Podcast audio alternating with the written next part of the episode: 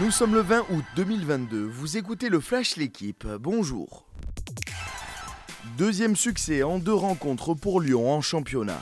L'OL s'est imposé hier à domicile face à l'Est à 4-1 en ouverture de la troisième journée de Ligue 1. Une passe décisive et un doublé pour Tété, une réalisation pour Lacazette et Tagliafico.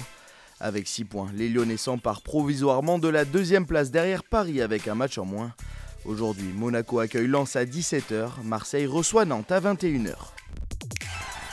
L'OM justement et le PSG sont visés par des sanctions financières de l'UEFA. Selon l'équipe, les deux clubs sont en dehors des clous du fair play financier.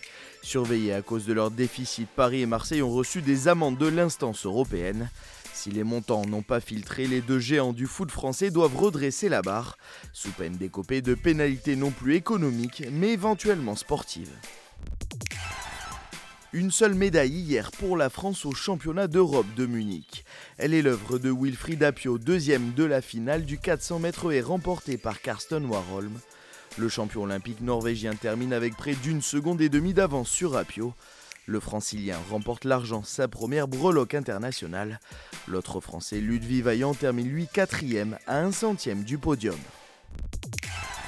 Il n'y a pas eu de suspense en ouverture de la 77e édition de la Vuelta.